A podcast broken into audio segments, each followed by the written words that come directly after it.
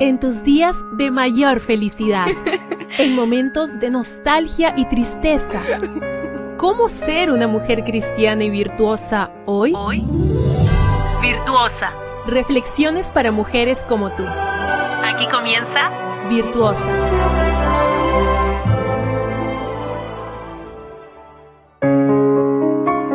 Deseo que tengas un día bendecido y sobre todo que hoy puedas compartir esta reflexión, la cual trae por título La fuerza de una presencia.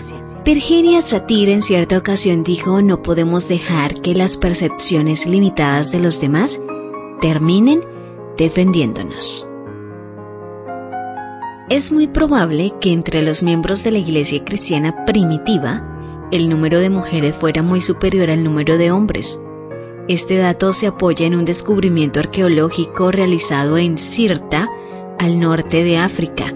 Allí en las excavaciones de una casa iglesia que fue sitiada y destruida en el año 303 después los arqueólogos encontraron 16 túnicas masculinas, 82 túnicas femeninas, 36 velos de mujer y 47 pares de sandalias femeninas.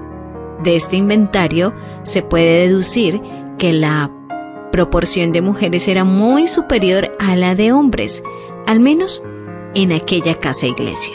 82 mujeres comunes y corrientes, sin nombre ni apellido, que no han pasado a formar parte de la historia escrita de la iglesia, pero que por la simple fuerza de su presencia contribuyeron a su crecimiento. Y me atrevo a decir más, aportaron enormemente la expansión del cristianismo en aquella época inicial, ya que, al menos por pura deducción, tuvieron que hacer una gran labor en sus hogares para evangelizar a sus esposos y a sus hijos. Las cosas siguen siendo similares. La iglesia sigue teniendo más miembros femeninos que masculinos en muchos países, pero aunque así no fuera, somos la otra mitad y una mitad no se puede quedar inactiva sin que el conjunto sufra. Hombres y mujeres somos los dos muros de carga en los que se asienta todo el edificio de la iglesia adventista actual. No puede faltar uno de los dos sin que la estructura completa se vea comprometida.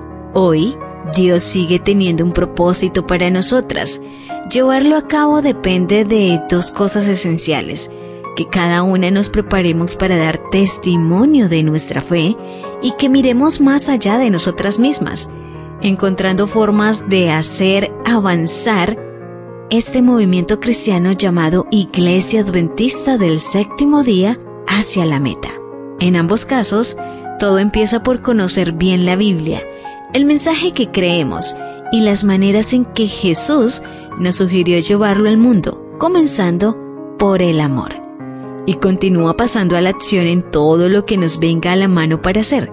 Aparte de nuestra mera presencia dentro de la iglesia, Dios nos ha dado talentos para su servicio y el Espíritu Santo para que nos llene de sabiduría y sepamos qué hacer.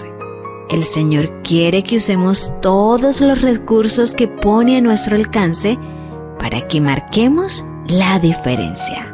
Yo te dejo con las palabras de Filipenses 4:3. Te pido que ayudes a estas hermanas, pues ellas lucharon a mi lado en el anuncio del Evangelio. Gracias por ser parte de Virtuosa, una reflexión diferente cada día. Tu apoyo en Dios, nuestra roca fuerte y aliento para cada día. Para que seas siempre virtuosa. Esta fue una presentación de Canaan Seven Day Adventist Church y DR Ministries. Hasta la próxima.